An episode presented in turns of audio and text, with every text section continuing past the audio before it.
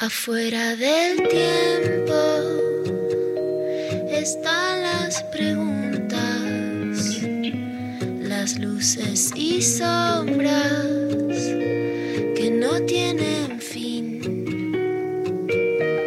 Ahí en la frontera están las señales, besando los bordes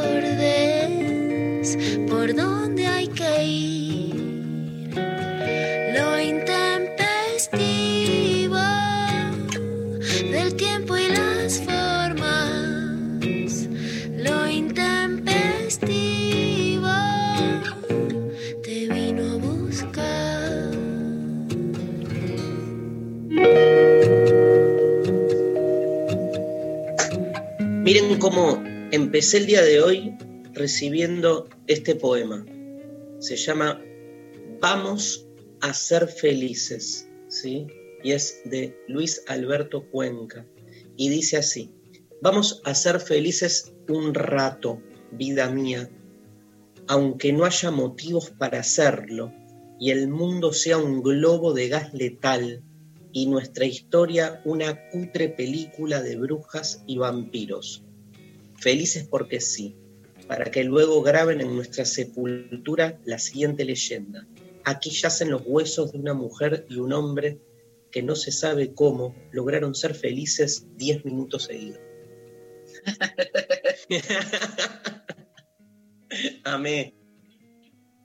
Amé, me Muy- levantaron, me levantaron la mañana con este poema. ¿Viste, Lula, que te llega un mensaje del orto inesperado y de repente sos feliz? ¿Cuáles son tus 10 minutos de felicidad? Pongamos en esta cuarentena por poner un tiempo, lo podemos extender a la vida. Amo. Esos momentos, ¿no? Espera, estoy buscando mientras, pero momentos-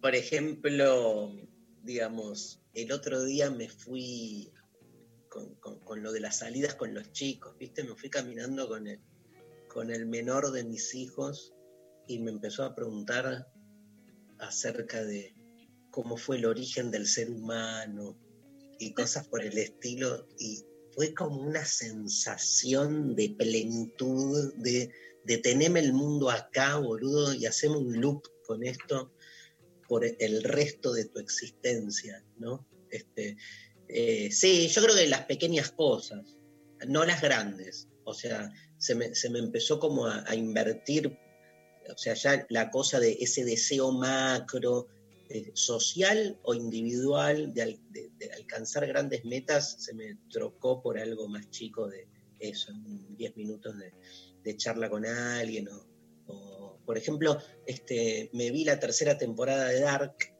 eh, acá con María, este, fans, y este, bueno, también me pasó por ahí, ¿no? Digamos, el, el engancharme con eso. En otro momento de mi vida hubiera dicho, ¿cómo, cómo me puede hacer feliz este, engancharme con una serie, ¿no? Pero por ahí es al revés, ¿no? Uno, uno empieza a pensar que en vez de tener esa concepción de la felicidad más hegemónica que la pone en una especie de grandilocuencia sostenida, es al revés. Son esos 10 minutos, son un montón.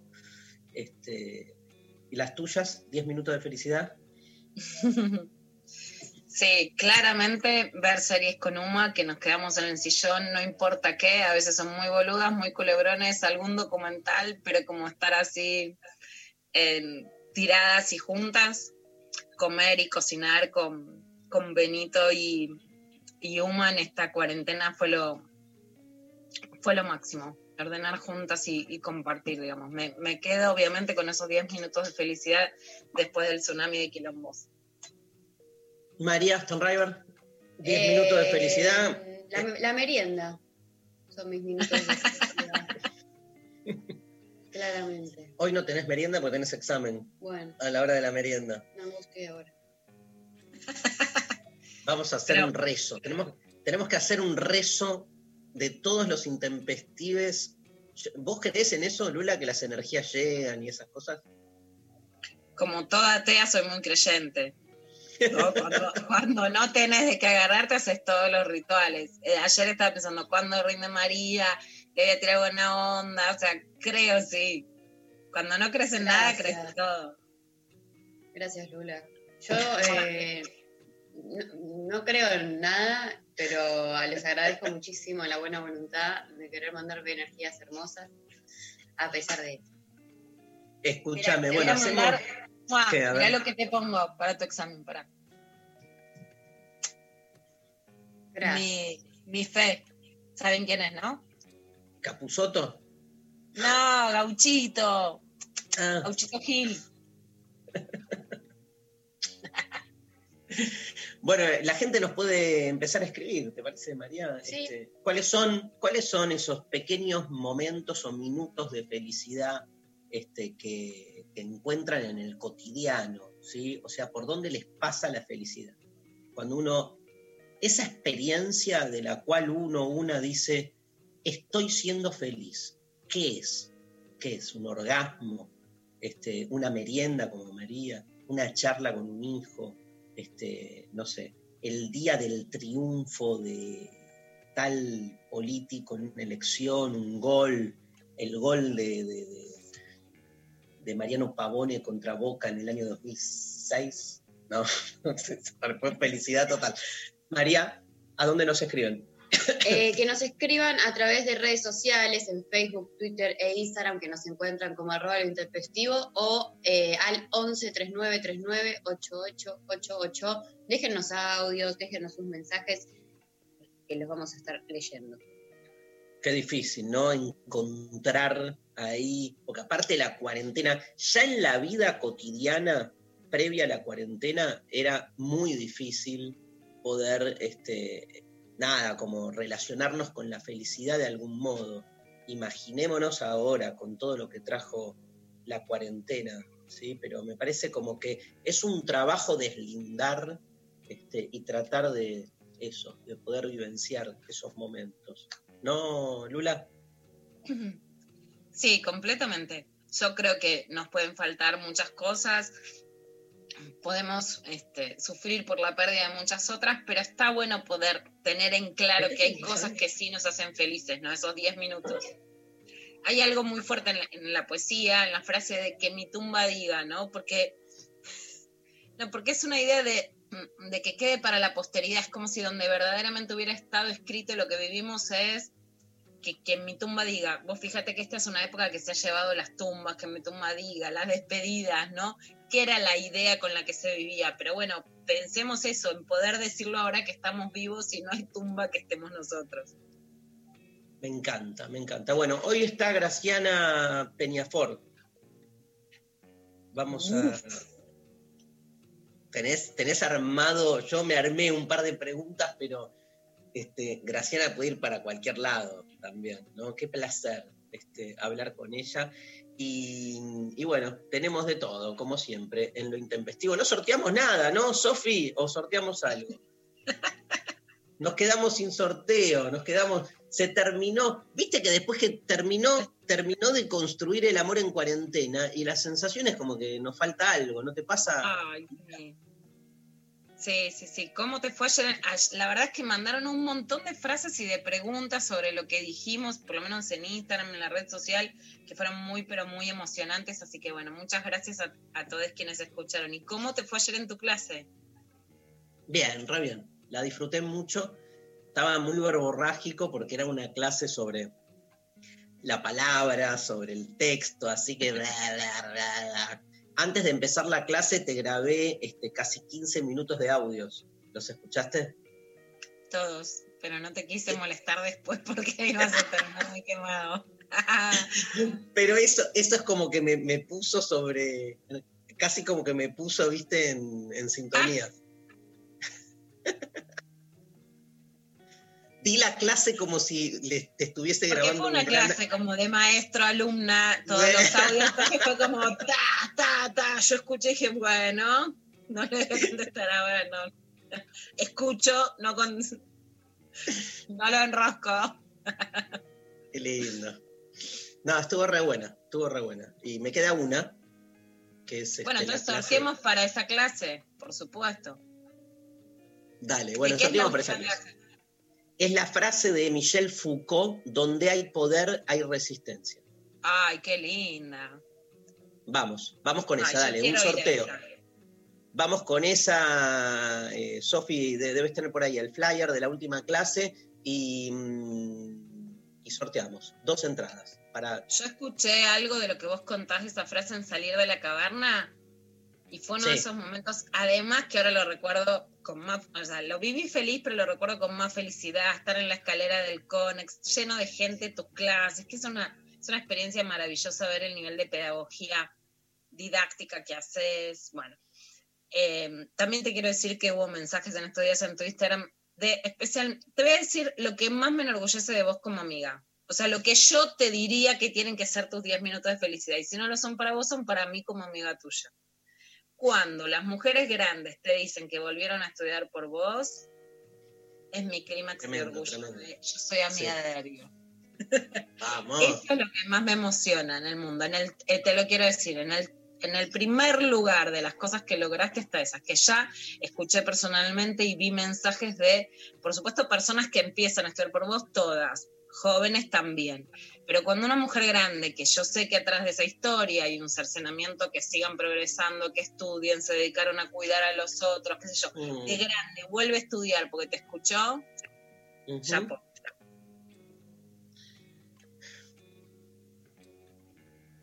Gracias. ¿Sabes qué? Hay en esa línea, lo que a mí me emociona mucho es, eh, obvio, los casos que vos decís, que son casos como, sobre todo además en, muchos eh, casos, de, gente, digamos, que tampoco, que creyó que nunca iba a agarrar un libro. Esos casos, ¿no? Ni hablar el que vuelve a estudiar de grande o se decide, sino que el que dice, me acuerdo un mensaje de alguien que me puso eso, ¿no? O sea, yo nunca pensé que me iba a enganchar a leer un libro, era como un objeto, digamos, de otro mundo que el mío. Y, nada, como motivado, inspirado por alguna clase, algún video, alguna cosa, este, y, y- y- y que me escriban eso, verme con el libro, como la emoción de la persona que me escribió de verse a sí misma con un libro, ¿no? Eso es, este, es, eso para un docente es todo, ¿no? Porque para un docente, aquel que está ya predispuesto a querer aprender es, digamos, hermoso el vínculo y la transferencia, pero la diferencia está en aquel que no está dispuesto a aprender y sin embargo le habilitaste algo. Y entonces esa, eso es inclusión, ¿viste? Eso es inclusión Exacto. en Y sí. mucho más a quienes es que no están dispuestos, que estuvieron cercenados de la posibilidad de estudiar y que por lo Sí, tanto sí, no tienen una actitud idílica con el estudio con los libros, sino una actitud, digo, nadie dice, ay no, yo no puedo, nada, una actitud irónica, una actitud de burla, una actitud de distancia, porque no te regodeas de lo que te dejaron afuera.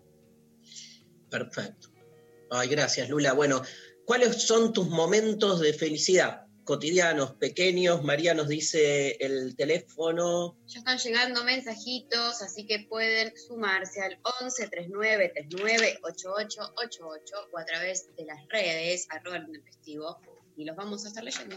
Buenísimo. Nos vamos a la primera canción y volvemos ya con los primeros mensajes que nos están llegando. ¿Llegaron audios ya, González?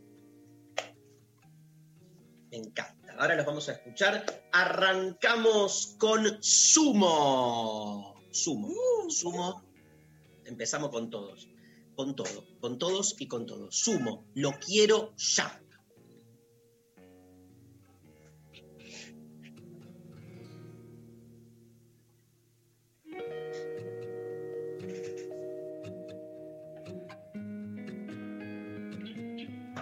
Seguimos pasa es que no sé lo que quiero. Mirá qué frase, ¿no? Esa está para que hagas una, una, una clase. No sé lo que quiero, No pero lo sé quiero ya. lo no que sé quiero, quiero, pero lo pero quiero, lo quiero ya. ya. No sé lo que quiero, quiero. pero que ande la consola. No sé lo que Consolador era machista. Porque creía que a las mujeres había que darles una caricia para Se faltaba. Y ahora, y ahora, y ahora que sí nos ven, no nos consuelan más, somos nuestra propia felicidad.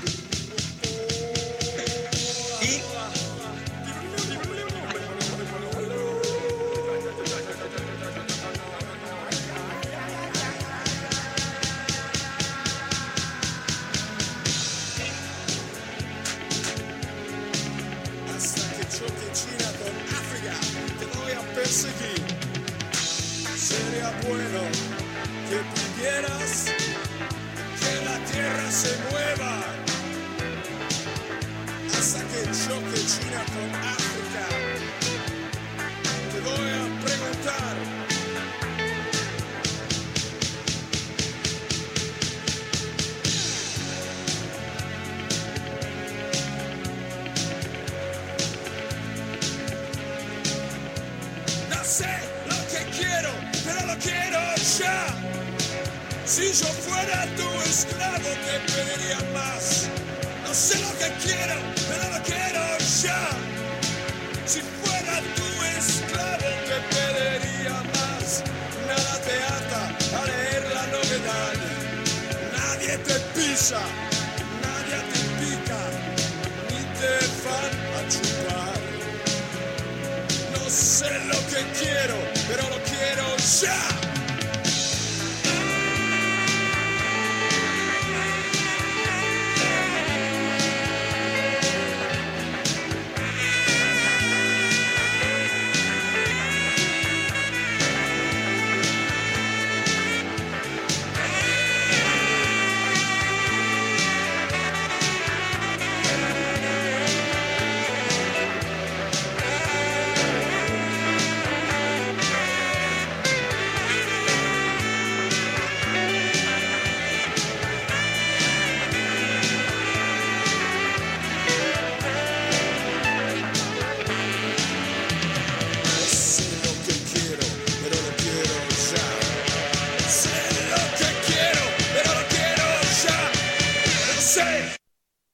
Lunes a viernes, de 11 a 13. Lo intempestivo.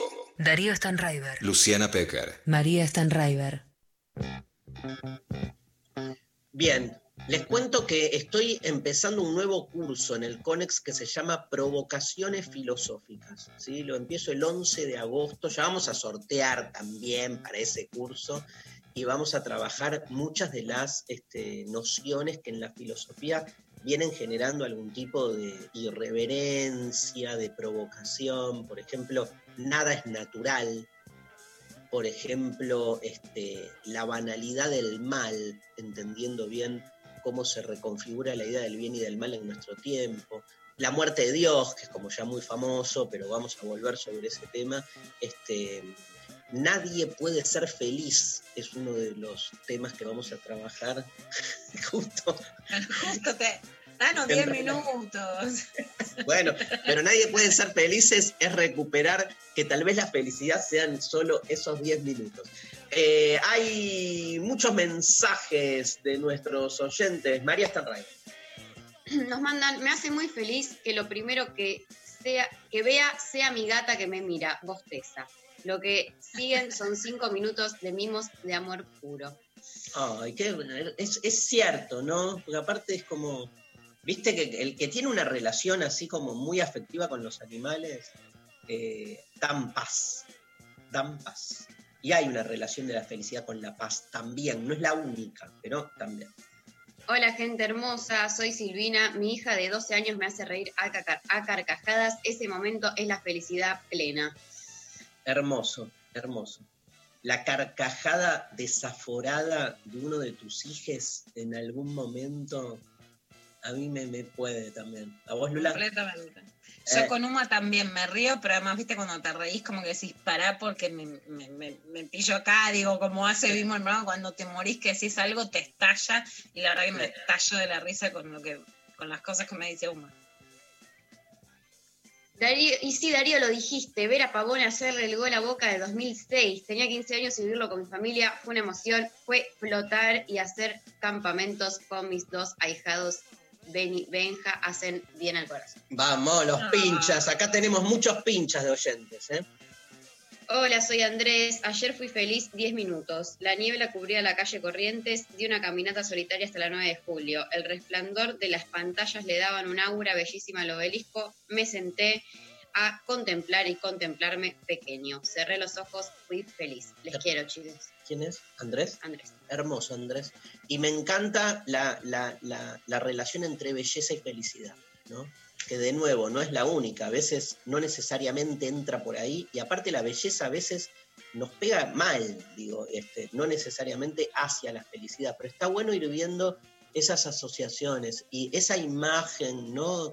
Cómo se le arma, en este caso Andrés, de un paisaje. Hoy hay neblina también. Yo salí a la mañana a la calle y este, esta cosa así como eh, otoñal, aunque es invierno, ¿no? Pero tiene como toda la, estética otoñal. A mí me encanta, me genera.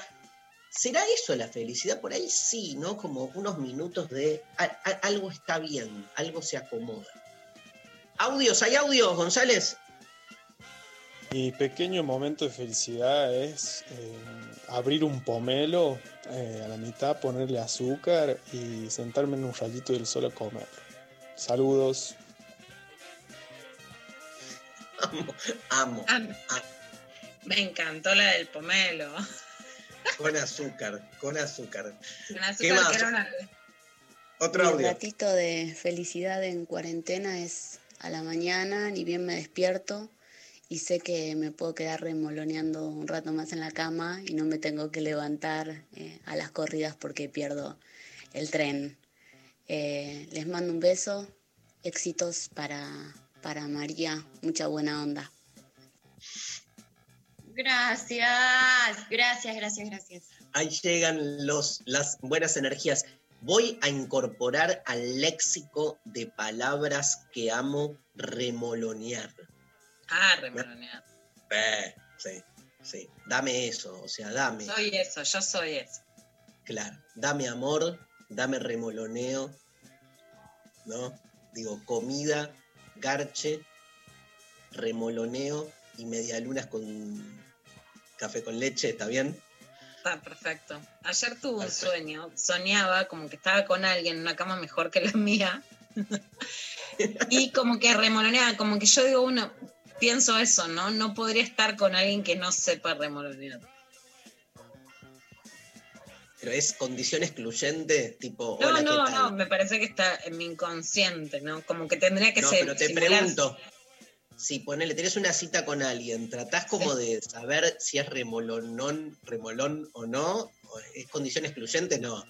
No, no, no es condición excluyente, porque además es, es- es raro, es raro despertarse con quien te costás. La primera vez, por lo menos.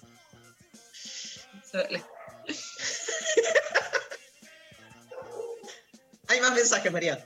Buen día, mis minutos de felicidad cotidiana de cuarentena son detenerme y sentirme con buen humor, con esperanzas en un futuro, en este contexto del orto. Todo esto con una copita de vino, cocinando una rica cena para mí. Les mando besos desde Córdoba y éxitos en el examen María. Bueno, se, se te van.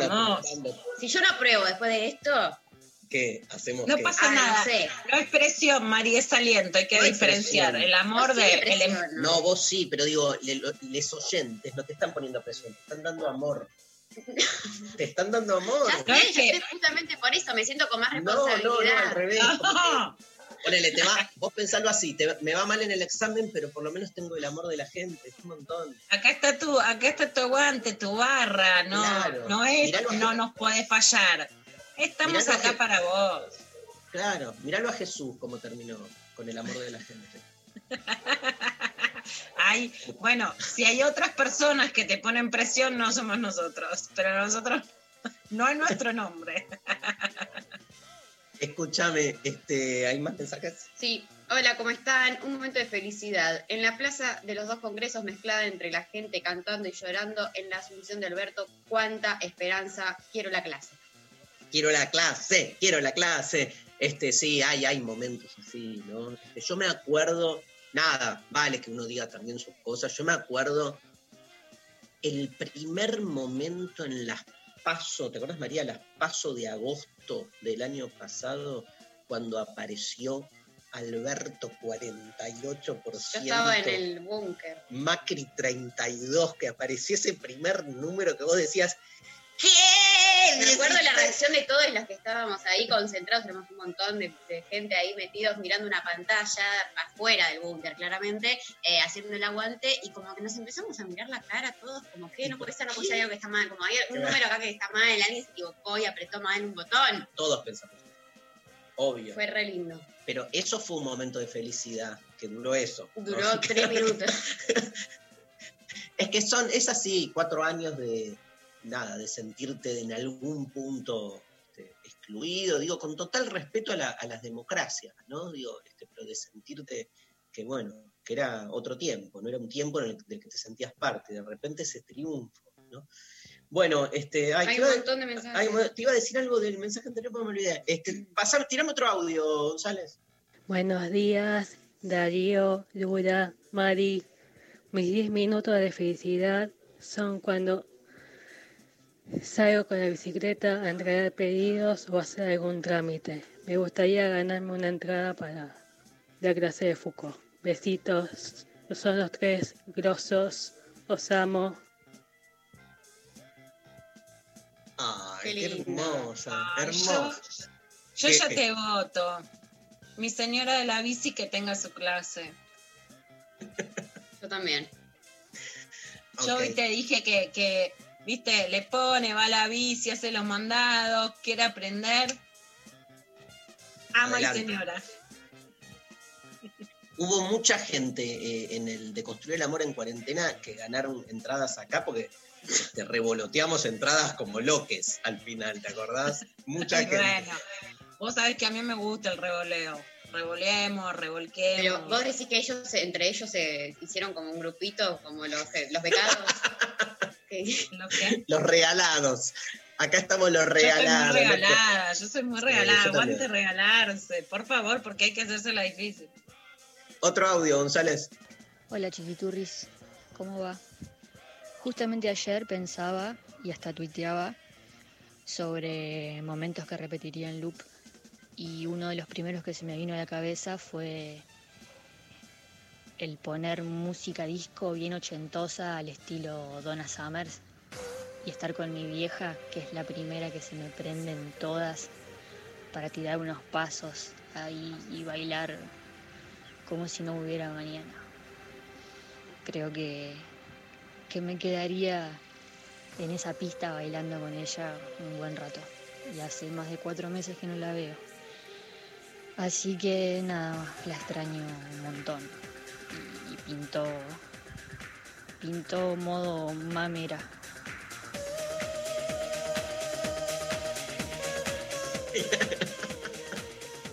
me Bien. González ahí. Ese Bueno, es un gran abrazo. Pablo. Un gran Vas abrazo. a volver María. a bailar con tu mamá. Aguante las mameras, aguante ser mamera. Y Acá Pablo me, me destacó un mensaje para que lo lea, porque me va mandando mensajes y hay algunos que me, me- me dice, como, ah, este, ponele, ponele atención. Dice, mi primer momento de felicidad del día es el porro mañanero. Porro en mayúscula, por eso lo grité. Escúchame, hay, hay mucha gente de porno ma- mañanero, lo sabemos, pero tengo otra pregunta. Eh, por la oyente que hablaba de la copa de, de vino. Sí. ¿Hay un horario para la primera copa de vino? Tipo, yo conocía, un- un- una vez fui a una conferencia en los 90 de un filósofo francés este, muy, que la rompe, este, que se llama Edgar Morin. Morin se escribe. Este, que vivió como 100 años. No sé si no está vivo o este, si se murió, se murió hace muy poco, pero así tipo testigo del siglo, ¿no? Y el chabón eran las 9, 10 de la mañana, creo que era el Centro Cultural San Martín, em- empezó, iba a dar la charla y dijo, perdón, y peló un Malbec, boludo, lo destapó él y se puso a tomar vino, ¿entendés? O sea, yo llego a tomar vino, me encanta el vino, pero soy nulo a la hora de producir. O sea, tengo una copa de vino encima y no puedo escribir. No puedo. O sea, me voy para otros lados más lindos. Pero no a nivel, digamos, poder dar una charla. Yo para dar charlas tengo que estar, pero totalmente, digamos, este, ¿cómo se dice? Bueno, Sobrio, gracias, gracias, sobrio, María. sobrio, sobrio. Si no, imposible. Y, Y si este, estás con alguien y te abre un vino a la mañana, claro, pero pero no la otra. no tenga que ir a dar una charla después, está todo bien. Sí. Pero vos te tomarías un. Hay gente que toma vino al mediodía, obvio. Como que almuerza con vino y sigue laburando, no sé qué. No sé, para mí es un montón. Pero hay Yo bueno, banco, ¿vos bancás? sí. Pero bueno, cada uno eh, con sus gustos y sus capacidades de seguir siendo productivo o no. Obvio. Otro mensaje. Buen día, genios. Mis 10 minutos de felicidad son cuando tomo mate con mis hijos y nos acordamos de cuando eran chicos y nos reímos. Le mando buena vibra a Mari, sos una grosa. Abrazo a los tres. Van tres vibras, ¿eh? ¡Ah, vibras! Ahora me siento mejor, ¿eh? Gente, a las Vamos. 5 de, la, 5 de la tarde todo el mundo No. poniendo buena onda y de paso que le vaya bien a todo el curso de María, no solo a María, ¿no? Sí, claro. Obvio. Por favor. Eh, mi momento de felicidad es cuando estoy en el laburo y escucho a Loli Molina cantando Lo Intempestivo. Me salvan. Qué lindo. Qué lindo. Levantarme sin despertador, tres mates y sacar el perro. Algo súper cotidiano, pero fuera de pandemia no tengo tiempo para vivir la mañana tan tranquilamente. Eso me da mucha felicidad. Bueno, uno más. Sí. eh, hola, amigues. Me hace muy feliz bailar en la ducha. Por un segundo dejo de maquinar y sobrepensar todo. En general me hace feliz cuando dejo de pensar y me conecto con la emoción corporal. El segundo previo a un beso, a un primer beso esperado. Es felicidad pura, aunque después termine todo mal. Beso los quiero. Bueno, gracias. Gracias porque están poniendo este, cosas hermosas acá. Pablo nos dice, fíjate el último mensaje, A María. San, san, san, san. Nos mandan un. Ay, qué. A ver. María, mis amigos y yo queremos que te vaya bien en el examen. Gracias. Ay, me voy a poner a llorar. Ah, ¿Pero qué es eso? Estoy muy cerca, eh, muy Solo- cerca de romper el llanto. Es un. Son unos No veo. muñequitos japoneses. Sí, todos un- como un altarcito de muñecos. Gracias. ¿Qué sentís que la gente te quiera tanto? Dios mío. Estoy muy sensible. Creemos en Dios hoy, ¿no? No creo en la gente y en el amor de la gente, no en Dios. Dios es el amor de la gente. Esa es la, única- esa es la enseñanza que hay que este, dejarse romper las pelotas con las creencias así en seres superiores y nada, abrirse al otro. Bueno, gente, los amamos. Gracias por la buena onda. Vamos a escuchar, nunca escuchamos a este, este grupo uruguayo que se llama No te va a gustar. Este, le damos la bienvenida en lo intempestivo. Cero a la izquierda y se viene Luciana Pecker con clavada de noticias.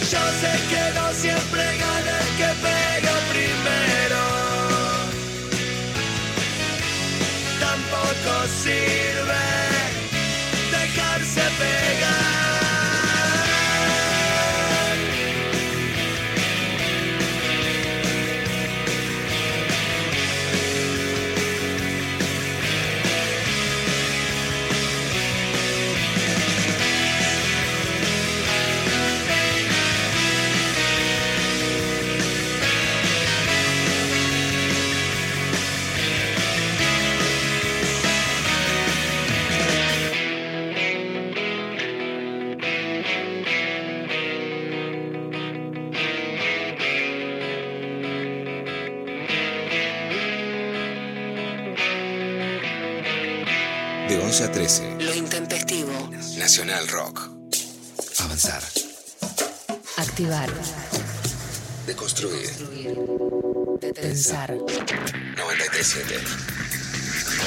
Nacional Rock. El coronavirus produce una enfermedad respiratoria leve, que solo en algunos casos puede complicarse. Se transmite por vía respiratoria cuando el contacto es cercano.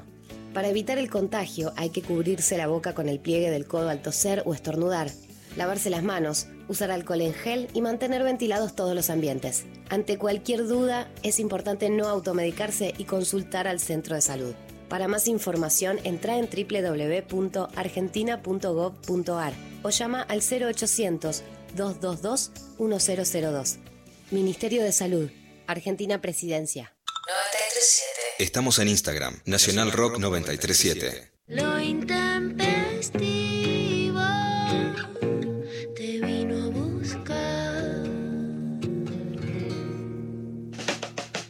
Quiero contarles, antes de darle la palabra a Lula Pecker, que el negro Sosa, el verdadero, tuiteó Darío Sosa y puso, soñé que Stan River era mi papá adoptivo. Yo muy emocionado le decía, gracias viejo por bancarme. Él a moco tendido me abrazaba y respondía, gracias hijo. Ni diez minutos felices que extraño llegar a Villegas y abrazar a la familia y amigos, aguanten los abrazos. Negro Sosa verdadero, te amamos de acá, te mandamos un gran abrazo. Me mata que sea negro Sosa verdadero. No, pues, en realidad, el, el negro Sosa real no es el verdadero. El negro Sosa real es Rechi. Pero bueno, hay un negro Sosa verdadero que en realidad es el falso. Bueno, se nos descalabró todo. Mejor le damos la palabra a Luciana Pecker en Clava de Noticias. Bueno, vamos a la clavada de noticias, Dari, y a esto que hablamos justamente de, eh, a ver, vos, ustedes hablaban hoy de las ilusiones con el gobierno. Las ilusiones cuando, eh, cuando se fueron al Congreso, cuando ganó Alberto de la mayoría de sus votantes, era que sea un gobierno que pueda avanzar.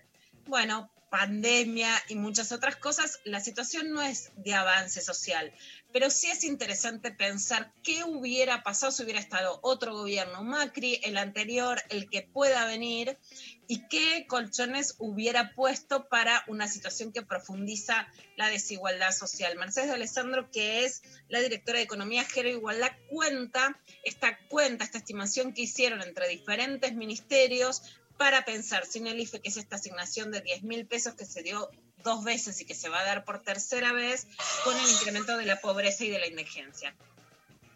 El Ministerio de Economía, junto con el Ministerio de Trabajo y el de Desarrollo Productivo, estuvimos trabajando haciendo unas simulaciones de qué hubiese pasado si no se pagaba el IFE, que en realidad las hicimos para la primera ronda de IFE, que fue un estudio que sirvió también para mostrar la importancia de seguir eh, pagando las subsiguientes rondas del IFE.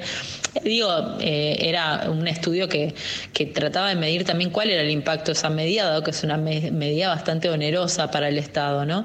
Eh, y lo que encontramos es que, de acuerdo al escenario que se, que se iba planteando, si el shock era más fuerte, menos fuerte, etcétera, las, las, posibilidades que, que generamos, eh, nos daba que el IFE evitaba que entre 2,7 millones y 4,5 millones de personas entraran a la pobreza o a la indigencia.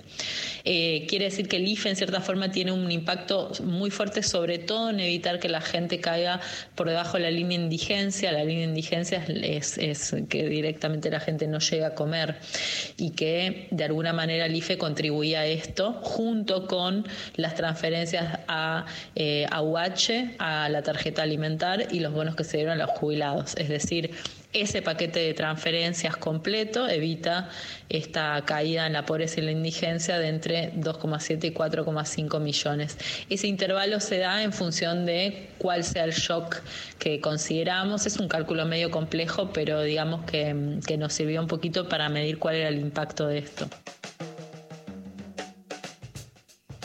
Bueno, esta, este es el cálculo que podría haber en la Argentina 4 millones y medio de indigentes más. Y por ejemplo, esta frase sí contrasta cuando Cristina Pérez dice el gobierno está llevando a la gente a la miseria, sin compararlo con, justamente con otras personas, con otras políticas sociales que no la sacó el macrismo, pero donde sí se profundizó enormemente el crecimiento de la línea de pobreza. Y lo que es muchísimo peor de la indigencia, porque ya estar por debajo de la canasta básica de alimentos, o sea, no tener para morfar. Y son medidas innovadoras que se crearon frente a esta emergencia, entonces que es muy importante evaluar, lo que siempre es mucho más difícil de valorizar cuando no se da un crecimiento, sino que se ataja un retraso, ¿no? Por eso me parece muy importante ponerlo en contexto y ponerle en cifras lo que sí hubiera pasado, ¿no? No, es, no son ángeles, no, no es algo intangible, es algo que en realidad tenemos que pensar con números muy concretos sobre quiénes hubieran caído en esa situación de emergencia o qué estallidos se podrían haber producido o cuántos muertos podría tener la Argentina hoy, como decíamos ayer, con con los cálculos de, de, Martín Barrio Nuevo, que en la Argentina habría 16.000 muertos en un escenario similar al de Brasil. Bueno, ahora vamos a escuchar al presidente Alberto Fernández, que dio una entrevista con distintos jóvenes de todo el país y fue entrevistado en por... Altavoz, ¿no? Exacto, por Cata Delía en el programa Altavoz de la televisión pública. Una de las preguntas fue sobre la desaparición de Facundo Castro, donde obviamente las sospechas recaen sobre la policía bonaerense. Esto decía Alberto Fernández. El caso puntualmente hay que ver exactamente qué fue lo que pasó. Es un caso que a todos nos preocupa, obviamente. Es la desaparición de una persona en democracia. Y con algún dato que señala la mamá de Facundo eh, y algunos testigos que dicen haberlo visto en algún móvil policial eh, antes de que él desaparezca. Y obviamente nosotros con esto tenemos que ser muy severos, tenemos que ser inflexibles, tenemos que ser muy duros. Eh, no es posible que en plena democracia y en un Estado de Derecho eh, la violencia institucional se instale entre nosotros. Eso definitivamente no es una buena idea, no nos hace vivir bien, no nos pone felices y todo eso me parece que, que debe, debe obligarnos a pensar las cosas de otra manera, ¿no? Eso, eso lo creo francamente. Y me parece que tenemos que buscar eh, el modo de garantizar que la investigación se haga se haga como corresponde, ¿no? porque la realidad es que eh, hoy en día ese tema lo tiene la Policía Federal, precisamente porque los acusados, los presuntos acusados son gente de la, de la policía bonaerense y tenemos que buscar la manera de, que, de conocer la verdad. Y en eso lo que tienen es mi compromiso absoluto. No, no, no quiero vivir en un país donde estas cosas pasan. Así que espero que se pueda, se pueda saber lo que pasó, se pueda descubrir lo que pasó y podamos actuar en consecuencia.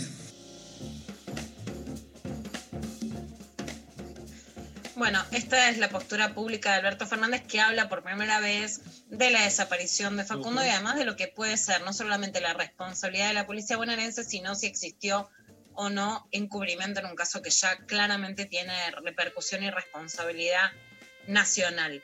Por otra parte, otro intendente en la provincia de Buenos Aires Néstor Grindetti, en este caso, que tiene coronavirus. A mí me parece importante recalcar, bueno, son las tierras de, de, Pablo, de nuestro productor, pero una de las primeras visitas al conurbano de Alberto fue con Néstor Grindetti, o sea, por poco, si, si se daba simultáneamente esos hechos, eh, porque además recordemos las fotos y todo, podría, podrían haber contraído perfectamente coronavirus más personas. En esa visita a Lanús, eh, Alberto saludaba a la gente y es uno de los intendentes, digamos, de Cambiemos con los que Alberto mostró señales de gobernabilidad este, y de diálogo con la oposición. Esto decía Néstor Grindetti.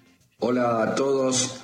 Bueno, quería comentarles que hoy a la mañana eh, recibí el, resultado positivo del hisopado que se me hizo el sábado por el tema coronavirus que estoy absolutamente asintomático, me siento muy bien, estoy trabajando, voy a seguir trabajando gracias a la tecnología que nos permite estar conectados, tal como vengo de Bueno, esto decía Grindetti, estaba bárbaro, no tenía síntomas, iba a reunirse con los vecinos por teleconferencia, pero eh, sí tiene coronavirus a ver, es importante que el salto público en la conciencia del coronavirus lo dio por sobre todo el contagio de María Eugenia Vidal, que había tenido distintas reuniones. hubo dos, hubo dos em, personas del gabinete de la Ciudad de Buenos Aires que también tuvieron coronavirus. Martín Insaurralde en la provincia de Buenos Aires. Ayer Andy Kuznetsov dejó la...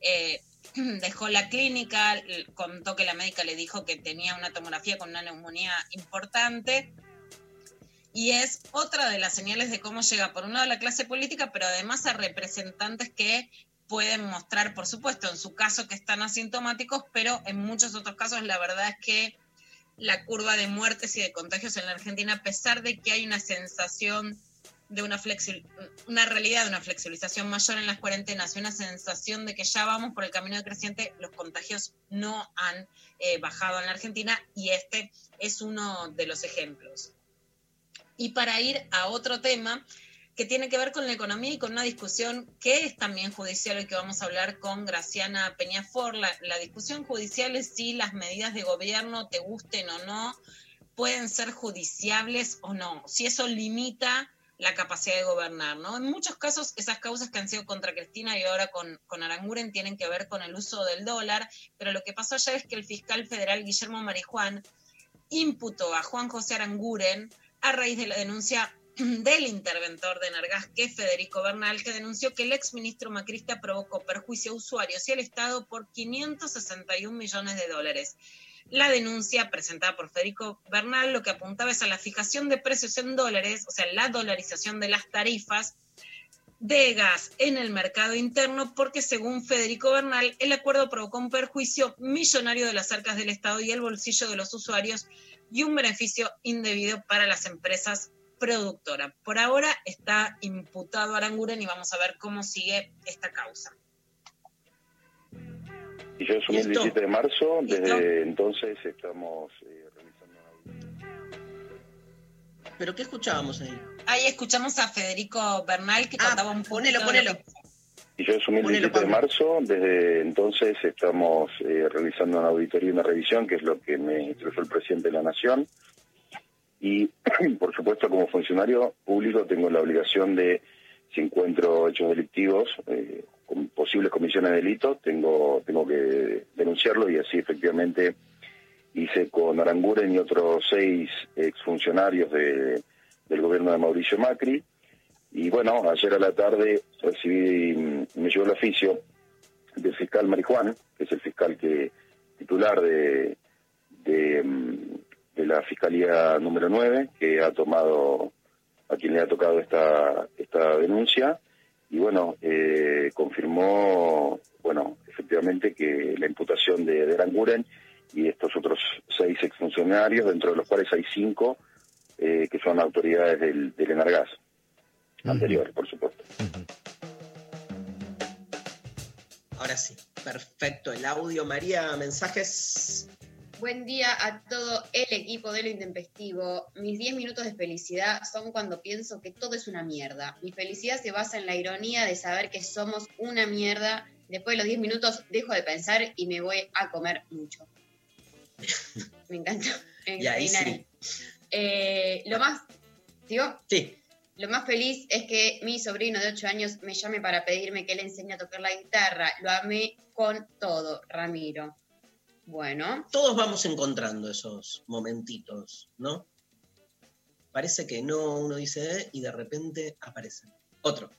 Momento feliz de cuarentín, con este frío invierno mendocino sumado a la lluviecita fina helada en esta cuarentena. Amo estar encerrada, pegada a la salamandra calentita, mirar por la ventana a la cordillera mientras tejo y escucho el intempestivo, mate de por medio para la pausa. Les amo.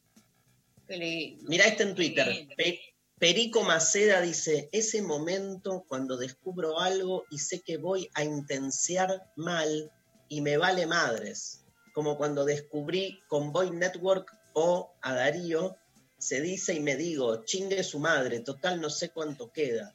Conflicto biopolítico y ahora lo entiendo gracias a su trabajo. Llegamos a todos lados, Pecker. No, chinga tu madre, me encanta. Chinga tu madre, cabrones. Me estás llegando al corazón. Acá hay gente en Twitter que le escribe al negro Sosa, ¿entendés? Pone, bien, negro, negro corazón, dice María Paz. Hola Intes, con la niebla salí a caminar, me fui para el río, estaba solo y no se veía nada, no podía dejar de sonreír, me duró la plenitud hasta el otro día. Quiero t- estar siendo feliz con toda esta gente en todos los lugares que dicen que son felices. Vos pensás que a las... ¿Cuánto dura el examen? ¿Dos No, horas? Sí, no quiero pensar más. A las 7 de la tarde te lo vas a haber sacado del... A las seis de la tarde tengo que meterme en otra clase. hasta el próximo examen, claro. Dios mío. La vida es eso que queda entre examen, que pasa entre examen y examen. Para los estudiantes, un poco sí. Sí.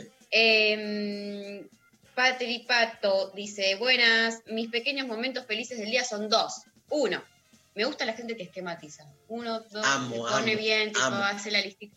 O sea, decime cualquier verdura, pero decímelo con un cuadro sistemático, ¿entendés? Tipo, uno, dos, tres, yo me ordeno la cabeza y listo.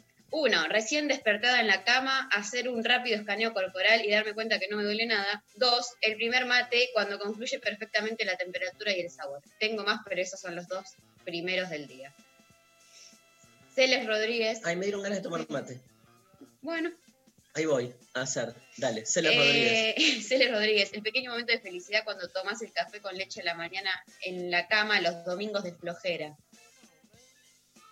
Hay un momento de felicidad que tiene que ver con pasarla mal, por ejemplo. No quiero volver sobre el examen de María porque ya, pero es como ponerle, no sé, te sentís mal de, de- de- estás mareado, mareado, mareado, mareado y de repente vomitas todo.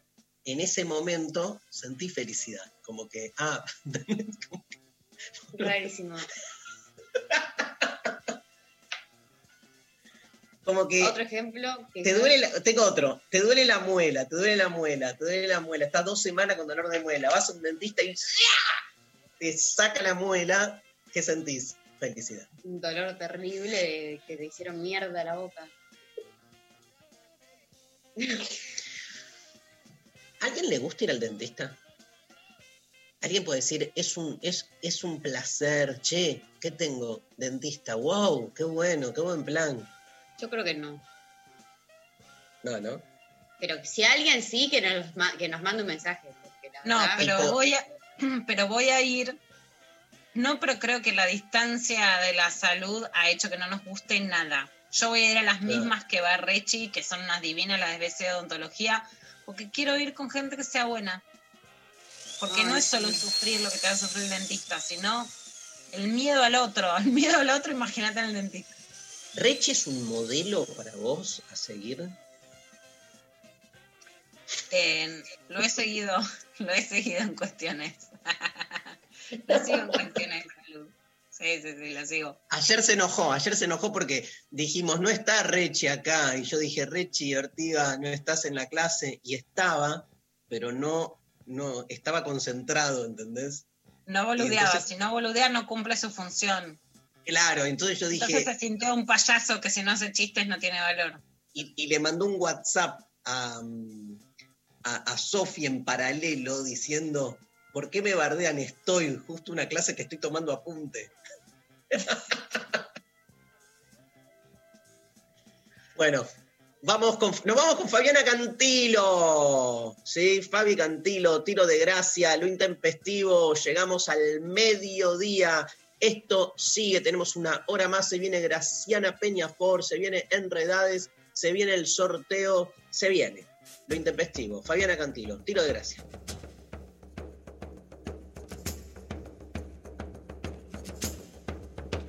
Un tiro de gracia. Libero mi alma. Explota la historia. Suelta mi niña. Parece otra vida. Con otros actores volver de regreso para rescatarme. Lo que fue será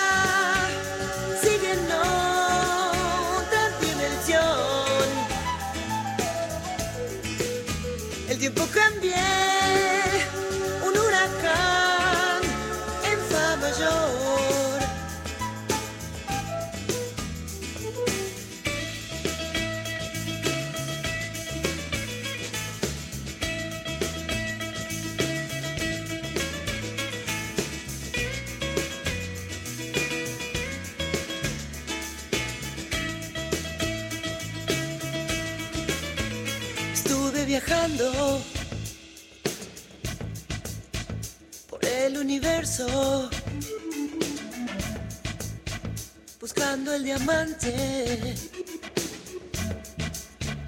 detrás de la muerte. Lo que fue será sigue en otra dimensión. El tiempo cambié,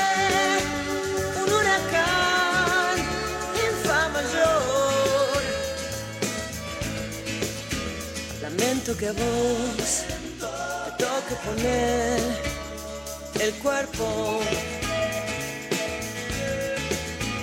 Alguna razón seguro tendrá tu karma.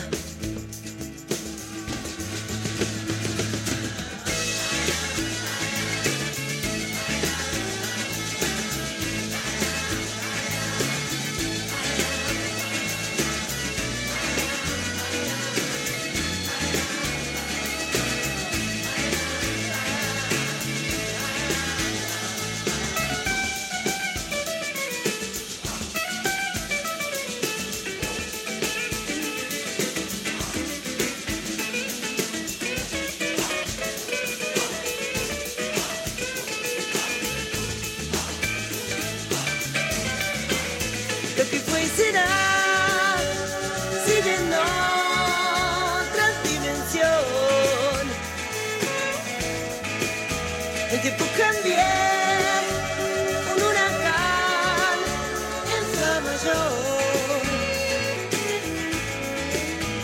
Celebro que a vos te toque poner el cuerpo.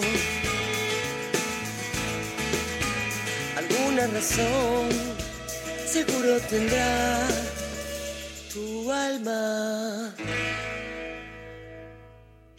Lo intempestivo. Lo intempestivo. Hasta las 13.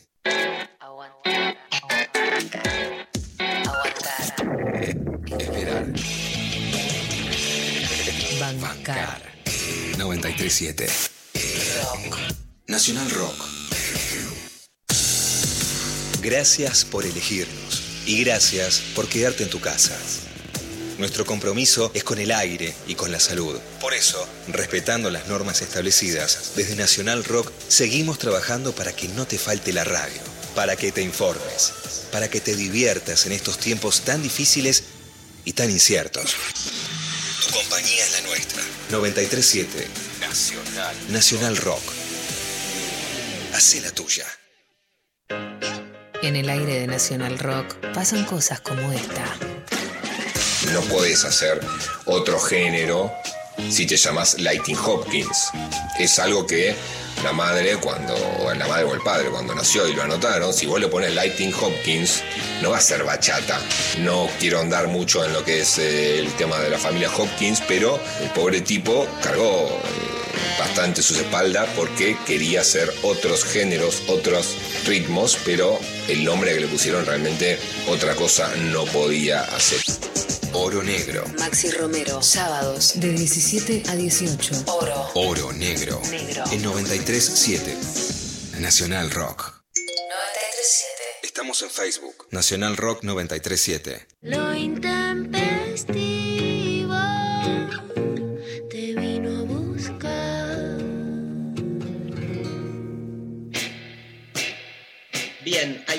mensajes. María Stanriver. Sí, nos llegó un C, amo ir al dentista. No, ¿en serio? Te juro. eh, ¿Quién? Un dentista. Un dentista que va a otro dentista, ¿no? Es como que queda enguetizado. Muy fuerte. Igual acá hay otro mensaje que eh, tiene más sentido. Dice eh, Ezequiel Ramírez. Cuando choqué con la moto y me partí los tres dientes grandes delanteros, tuve casi ocho semanas para arreglarme las paletas para volver a dar clase sin los tres huecos enormes. Esas dos visitas semanales en esos dos meses me daban felicidad. Me llenaban ese vacío donde, donde entraba el aire y escapaba la comida. En ese momento amé al dentista. Sí, está perfecto. Por eso, yo cuando me duele mucho una muela y voy y te sacan el dolor, obvio que lo amás. Es como tu salvador, ¿viste? El tema es este, eso, nada. Escucha este.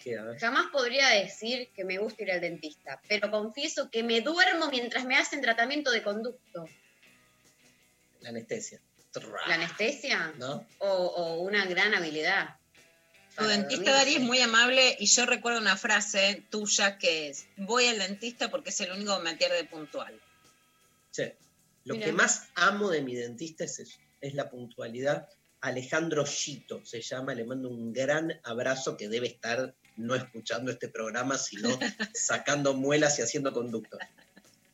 Bueno, otro mensaje, ahora volviendo a la consigna, Martín Arbas nos mandó momento de felicidad. Uno, otro que hace el listita y Ah, gana sí, mi corazón. Top ten, Uno, desa- desayunar y volver a dormir. Dos, Sí, la sensación de liviandad después de hacer caca. Las dos eh, a la final. ¿Sabes lo que más me gustó? Como que no dijo, después de cagar, dijo la sensación de liviandad después de hacer caca. Y caca cuando estás. Puede ¿Qué ser como... La Te sentís orgulloso de tus discípulos. Hay audios, hay audios de oyentes, ¿no? Mis 10 minutos de felicidad diaria son cuando llego a mi casa del trabajo, me saco el jean y me pongo la yoguineta más rota que tengo y me transformo en linchera y me siento en el sillón con mis dos perras. Y el segundo es cuando me abro la botella de vino.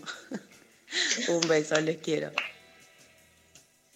Hizo todo lo que pide María. Quiero que sea mi no amiga. solo enumeró, sino que pintó el vino, el lincherismo, los perros. Me siento, me, me representa esta oyente. Otro, otro, otro audio que viene, viene, viene, viene intenso. Buen día a todos. Mi ratito de felicidad es poder oler el pasto recién cortado y acostarme sobre él. Suerte, Mari. Un beso grande. Gracias. Tenemos una audiencia, ponele vos, María, que sos como experta en tribus urbanas. Tenemos como una. Tribus urbanas, eh, no se usa más ese concepto hace 10 años. Más. Por Sí, eso, no sé. por, e- por eso sos una experta. Podemos decir que este, tenemos una audiencia como neo hippie. Bueno, no sé. cómo lo- mm, no, la, no la tengo tan clara, la verdad. El olor, la naturaleza, el vino, el porro. Fíjate que O sea, nadie tiró ir a un boliche a bailar tucu, tucu, tucu. O sea, no tenemos Tucu, ese, tu- no, esa gente no está despierta Ese- escuchándonos. los tucu, tucu. a ver otro audio, a ver si, si, si ratifico mi hipótesis. Hola, buen día, intempestivos. Bueno, mis minutos de felicidad son varios, pero en esta cuarentena eh, me visita un colibrí, entonces eh, un, un nectario para él y cuando viene y revolotea es algo increíble. Em, así que me encanta. Eso, tomar mate con mi hija, los perros también muchas cosas que disfruto que antes con el correr de la vida no podía. Colibrí, mate, perros, o sea, faso, sí. ¿Qué? Muestra Luciana Pecker en Bolibrí. Sí, ¿Te acordás? ¿Te acordás de la anilina colibrí? me acuerdo, la sigo usando. El colibrí es un gran símbolo en mi familia. Mi hermana lo tiene tatuado, Benito también, porque mi papá que murió hace muchos, pero muchos años, le armaba unas mamaderas para, como con la miel que viene empinada en una botellita, para que vengan los colibríes a tomar con agua con azúcar de esa botellita. Y era un experto en eso. O El sea, que la oyente te dio en el corazón ahí, la oyente. me dio en el corazón el día que nació Benito, que mi papá había fallecido durante ese, durante el embarazo, en pleno Almagro, en, en Pringles y Díaz Vélez, para que les diga que no es una zona de colibríes, vino un colibrí a la una de la tarde y ese día, 7 de noviembre del 2001, nació Benito. Así que para nosotros es hiper místico la idea del colibrí. Tremendo. Espectacular. Bueno, igual ratificamos el neohipismo. A ver, otro audio. No están siendo A elegidos. mí me ¿eh? gusta ir al dentista porque es mi hermano y es el único momento en el que lo puedo ver, si no, no lo puedo ver nunca. Hermosa. Hermosa. La, la, igual la, la hermandad también es, es hippie. No, bueno, todo hippie, boludo, a esta altura. Cualquiera. A ver, otro, otro audio. Quiero ratificar. ¿Cómo no hay más audio? Necesito ratificar. A ver, María, lee tu mensaje hippie. ¿Un mens- eh, ¿Querés que lo elija? No, Bueno, no, no, el hola chiques, Eh, mis ratos de felicidad son bordar, hacer yoga y reírme en la cama con mi novio y sobre todo cuando entras el sol por la ventana dejar que un rayito me dé en la cara. Que tengan un hermoso día. ¿Viste? O sea, no hay uno que diga algo que tiene que ver con el plástico, con el metal, con la tecnología. Mi momento de felicidad es estar metido en Instagram poniendo boludeces. Ah, yo tengo un momento de felicidad con Instagram. No sé quiénes me sigan, pero descubrí esta cuarentena algo que me río sola a mares. Agarro las trasnoches y empiezo a musicalizar las historias. Bueno, no sé a quién les, Eh. les está gustando esta beta mía, pero soy muy feliz a las 2 de la mañana poniendo cumbia, buscando música para ver cómo musicalizo cada historia. Me hace muy feliz. Nunca un Mozart, un Beethoven. No, no, no. Es reggaetón, pero he puesto también Carlos Puebla, entonces me aparece la del Che. Encontré poemas musicalizados de Roque Dalton, he puesto Barney, voy, voy y vengo, ¿viste? Me gusta bizarrearla. Bueno, a las 2 de la mañana estemos todos atentos para ir escuchando las historias que sube Lula Pecker. Hay más audios. Buen día, gente linda. Eh, yo creo que la felicidad son instantes y son pequeños momentos y no dura más de 10 minutos. Eh, por ejemplo, ahora acabo de abrir la ventana y veo un maitén todo blanco en el patio de mi casa lleno de nieve. Y es una felicidad instantánea, pero después hay un montón de problemas que acarrea la nieve que te produce una contradicción muy fuerte. Y hace unos días recibí un mensaje que ese sí me llenó de felicidad realmente, que hizo un posteo en... hizo un estado de WhatsApp diciendo que no importa cómo te vistas, que no te pueden acosar y bueno, algo así era el tema.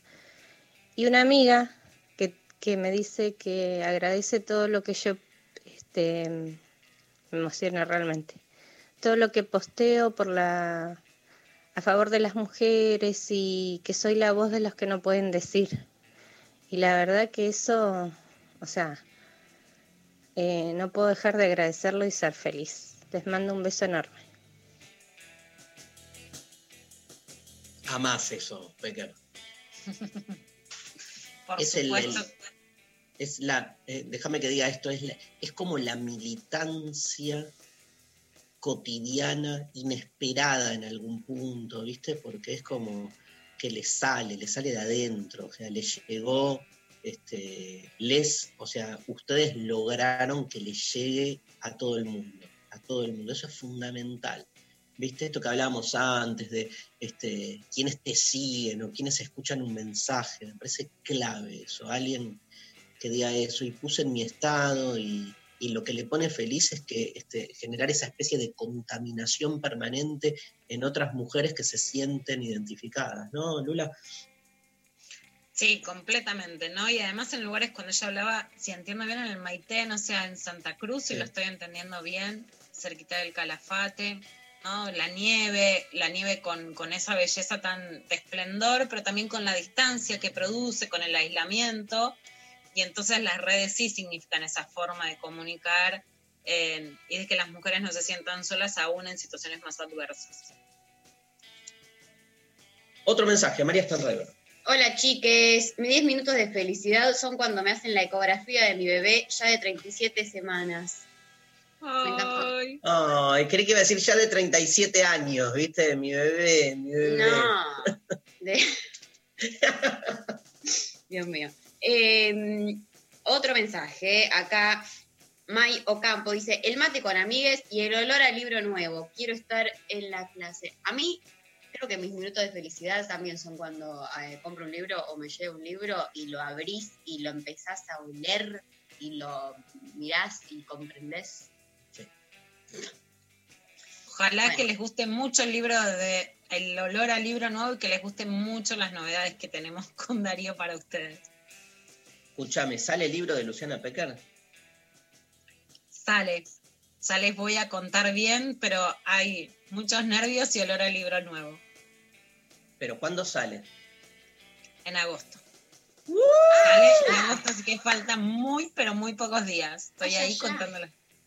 ¿Hay presentación del libro virtual? Estoy pensando en un modo de presentación virtual. Eh, ¿Te lo puedo preguntar ahora? ¿Harías una presentación conmigo? Pero.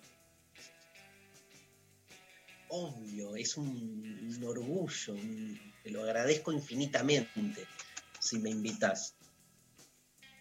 Ay, qué lindo. Te invito. Estoy pensando, ay, ¿qué vamos a hacer? Me encanta, me encanta. Bueno, este, ¿podés adelantar algo del libro o no? Bueno, el libro va a ser de, de alguna de las muchas cosas que, que hablamos, eh, que hablamos con vos, que hablamos sobre amor y sobre deseo, pero no te voy a contar el título todavía, voy a contar la bajada. Dale. Amor y sexo en la era de las mujeres deseantes. Porque lo que yo creo que cambia la historia es la idea de las mujeres, eso, que deseamos, más allá de qué deseamos. Claro. El qué sin acento. Claro, lo que decíamos es muy diverso y la diversidad es bienvenida, pero creo que el cambio fundamental de la historia es que el deseo ya no es un monopolio masculino, sino que ahora es diverso, es también de las mujeres y no es un deseo reprimido, es un deseo que concretado o no vamos a buscar. ¿Hay tapa? ¿Ya? Hay tapa. Ah, ya, ya, pero ya está, ya se está imprimiendo todo. Ah, acabo de. El gesto que acabas de hacer es tremendo. Escúchame, no me la mostraste. Bueno, luego me la mostraste eso. eh, un varón diciendo a una mina, eh, no me la mostraste. La tapa, Ah. loco. No, si Dari me- me- es el primero y está con, no solo en los agradecimientos, sino que estás en un relato como, como una persona fundamental que me empujó a hacer el libro y además a elegir el título. En la tapa es decidí cómo poner el cuerpo, que es algo que vengo haciendo y que me parece símbolo no solamente de lo que hacemos muchas, sino también del modo de escritura. Espero que quede bien. No te la mostré porque me da vergüenza. Esa es la verdad. La va a ver todo, el- todo país. ¿Eh? La va a ver todo el, te dio vergüenza, pero la va a ver todo el país.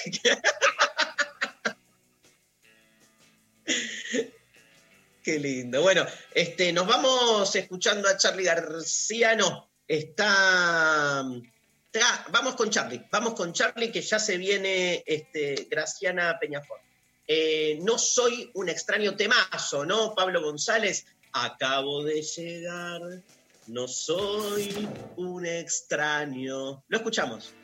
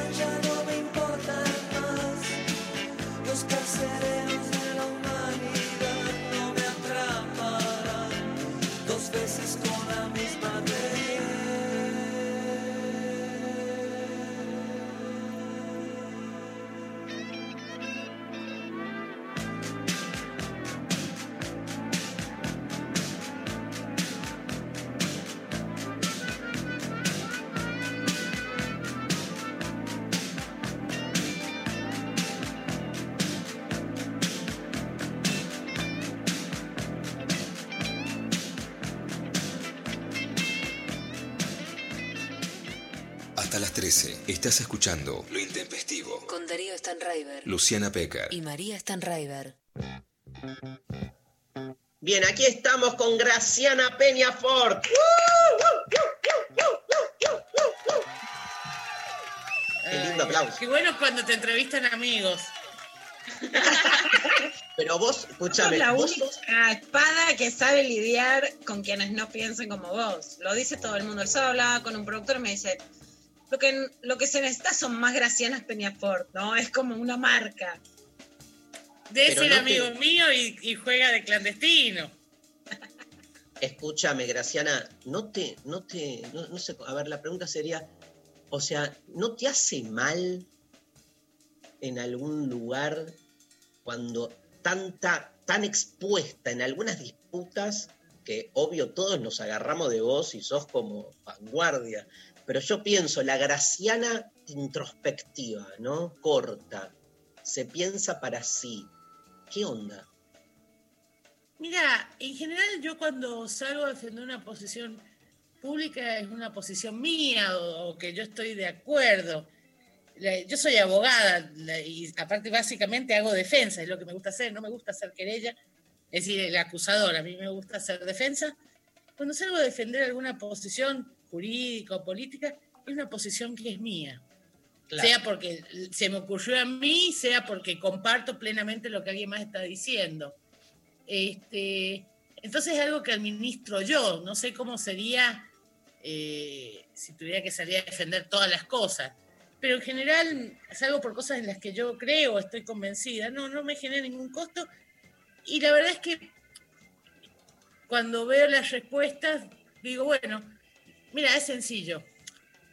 De un lado de- de- del muro, de la, de la pared de hielo, hay un montón de gente que no piensa igual que uno, del otro lado está la gente que piensa como uno, los que no piensan como uno y los que piensan como uno necesitan lo mismo, información, porque si no estás hablando de prejuicio.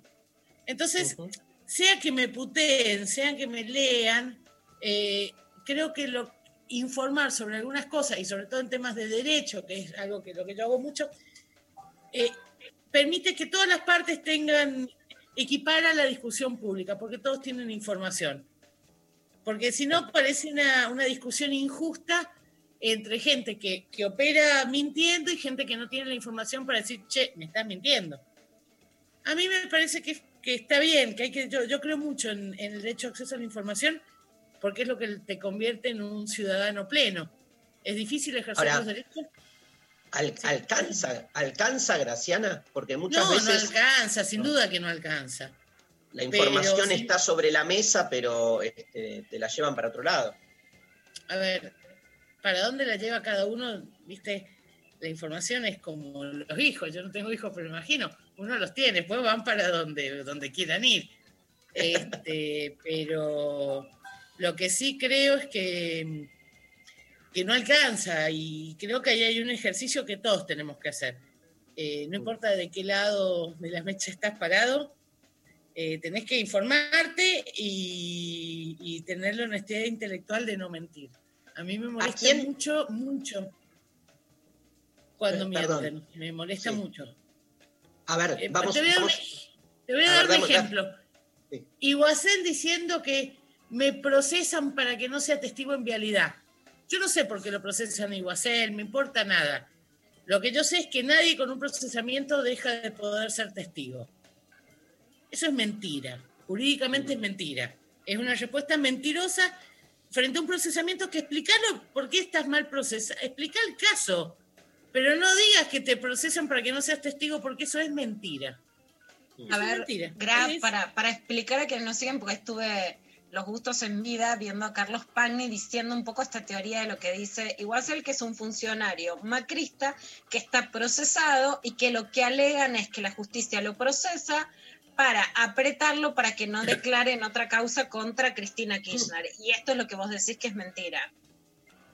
Es mentira, mirá, durante, durante los cuatro años macristas, en la época del lawfare, todos los funcionarios, los exfuncionarios kirchneristas estaban procesados. Y yo nunca dejé de pedirlos como testigo y nunca dejaron de ser testigos en otras causas. Eso es mentira, que lo procesan para que no sea testigo es mentira. Un procesado puede ser testigo, digo. Creo que el ejemplo más claro de lo que te estoy diciendo es el arrepentido, un tipo que ya confesó el delito y, y vale como testigo, para que te des cuenta hasta acá. O sea, de explicar por qué estás mal procesado en esa causa, Iguacel, explicar por qué es injusto. Digo, explica. Ahora, no mientas. No mie- eso está mal. Eso está mal, punto. No, no es cierto. Eso vos vas al, al código y no es cierto. Y vas a la práctica profesional y no es cierto. Te hago una no pregunta filosófica, porque sé que es tu debilidad, este, la filosofía, pero este, y, y le quiero dar una vuelta a lo que acabas de decir. Te voy a preguntar algo porque el, el papá de Graciana, Eduardo Peñafort, es un gran, gran filósofo de, de la provincia de San Juan. Em, ¿No hay un lugar donde dejaron de tener sentido los términos verdad y mentira? Quiero decir, ¿no se han convertido más en categorías de la política que en categorías epistemológicas? Yo siento que son más, viste, como este, poder demostrar que alguien tiene más que ver con un- una opereta porque se sabe que a quien se le adscribe ser mentiroso lo reventás, ¿entendés? Y hay un, hay un lugar donde cuando uno dice, ¿cómo demostrás que el otro miente? ¿No? Este, Derrida tiene un opúsculo tremendo que se llama Historia de la Mentira, que es muy interesante, que dice que en el fondo, en el fondo, fondo, la mentira es un acto de- de- de- de intención, no tiene que ver con la información tiene que ver con querer decirla o querer, o sea, tiene que ver con el querer, no con lo que se dice, sino con el cómo se lo dice. ¿no? Es, eh, es como para darle una vuelta, lejos después, cuando estás ahí en el, juicio, toda esta pelotudez de la filosofía, te, la- te la metes en el orto, no puedes estar con todo esto. Pero a mí me interesa en una reflexión, digamos, porque es muy fuerte, decir, el otro miente. Yo, yo miento un montón, Graciana. O sea, no voy a mentir, miento en pequeñas cosas, ¿no? No voy a mentir, obviamente, lo que te hacen a vos tiene que ver con una disputa, por eso digo, tiene que ver con una disputa política, no con una disputa epistemológica acerca de lo que es la verdad y la mentira. ¿Te, resuena o me fui al carajo? No, no, yo entiendo lo que decís. Yo soy un poco menos eh, moderna que vos. Este, es más, eh, yo vengo, yo empecé a estudiar en una facultad católica y después terminé en una facultad jesuita. O sea, verás que las categorías más absolutas me, me- quedan más cómodas que vos, que claramente tenés otra orientación. ¿Qué es lo que yo creo? La verdad es siempre una construcción del sujeto que cree que algo es cierto. Y la falsedad es una construcción del mismo sujeto que cree que algo es falso o lo dice sabiendo lo falso.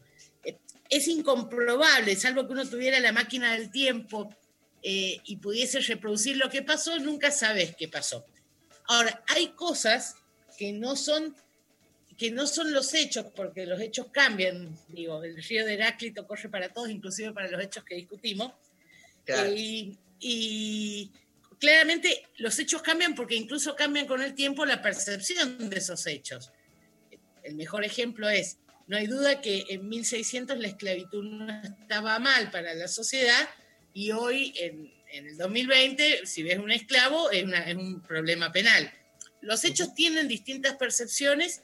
Ahora, hay cosas que no tienen distintas percepciones, como, como son las reglas jurídicas, ¿sí? Claro. Es decir, Claro. las reglas jurídicas, te voy a dar un ejemplo. Dicen que eh, hasta que alguien no tiene una sentencia firme, es decir, hasta que no se expidió la Corte Suprema, ese alguien es inocente. Yo muchas veces tengo que explicar esto. No estás diciendo que sea inocente porque no cometió el delito. Estás diciendo que para, hacer, para que esa presunción de Claro. inocencia sea una certeza jurídica, hace falta un paso más.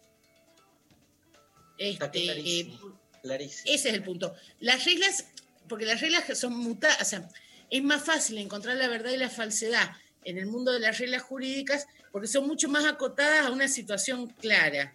Es como un tamiz por el que vos pasás lo que está sucediendo. Entonces es, es más fácil.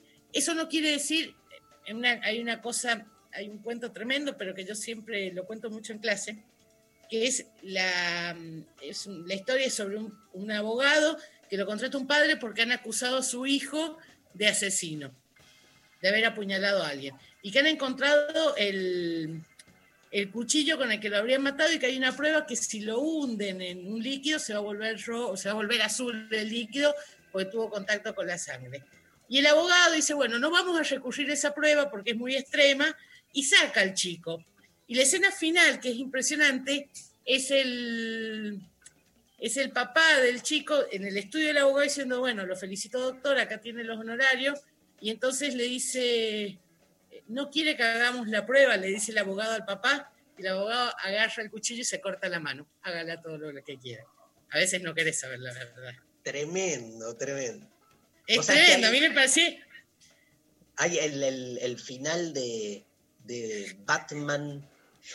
Mira dónde me fui. El final de Batman 2 es este. Es increíble, la, la- la de Christopher Nolan, donde Batman y el comisario, escucha esto que no lo vas a poder creer, deciden hacer del fiscal, de un fiscal, un héroe de ciudad gótica, porque entienden que la ciudad necesita de un héroe. Y entonces ensalzan, la- ensalzan la figura de un fiscal. Y al final el fiscal se vuelve, eh, Harvey Doscar, se vuelve un, un choto, ¿viste? Este, y, y Batman lo termina matando. Y entonces el comisario dice, pero ahora la ciudad se quedó sin su fiscal, se quedó sin su héroe. Y Batman dice, bueno, mintámosle a la gente, digámosle que yo lo maté al fiscal y que el fiscal siga siendo el héroe de la ciudad gótica. Y el comisario le dice, pero Batman, este, eso no es verdad. Y Batman le dice, la verdad a veces no alcanza. Tremenda esa parte y terminan generando el, mirá qué peligro. Eh, Pero es que es cierto, es que, a ver, a mí me gusta la verdad, en general, yo soy muy, muy, muy fan de la verdad en un mundo que claramente no es mucho más relativo a lo que a mí me gustaría. Yo tengo una formación, qué sé yo, si querés, hasta una deformación, yo soy muy católica, entonces eh, eh, tiendo a creer, como te lo dije, tiendo a creer más Sí. en, en algunos absolutos. Creo que lo bien está bien, más allá de, de- de- Pero, de pe- las- Graciana, perdón, perdón que te interrumpa, pero te digo, el tipo que quiere creer que Cristina es corrupta, ¿no va a acomodar siempre los hechos y la información? Sí, pero ahí el problema no es tratar de convencerlo que Cristina es corrupta. Lo primero que hay que hacer ahí es que el abordaje es tratar de, de que el, señor te explique por qué necesita creer que Cristina es corrupta. Antes de discutir. Porque si no, es una mala estrategia discursiva. Porque si Claro. vos me decís Cristina es corrupta, te digo no, no es corrupta. Y no importa lo que te diga. Entonces, lo primero que yo tengo que preguntarme es: mira, Darío, ¿por qué vos necesitas tener a Cristina como la mala? ¿Qué te pasó? Claro. ¿Qué impactó? ¿Qué se te está jugando en esa representación simbólica?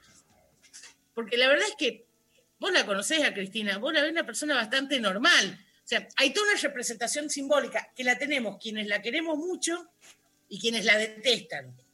Es decir, yo asumo que como la quiero la veo más grande, más, o sea, y quienes la detestan también la ven más mala, más grande, o sea, pero el punto es que se nos juega cuando decidimos creer eso. Y no es Entonces, algo que pasa his- históricamente con el peronismo, eso, la representación del peronismo como el malo Sin de la duda. película.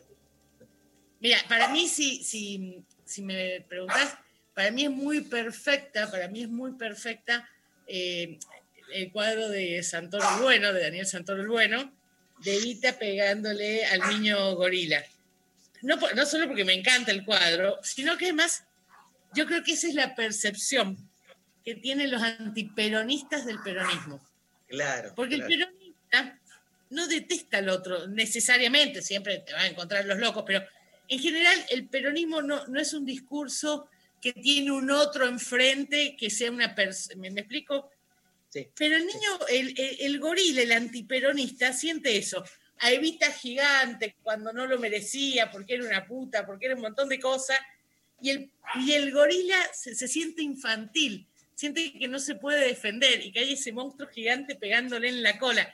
Para mí es muy representativo de, de cómo, a ver, de cómo ven los antiperonistas al peronismo. Claro. Este, Acá, me- me- Luciana, Luciana te va a hacer una pregunta.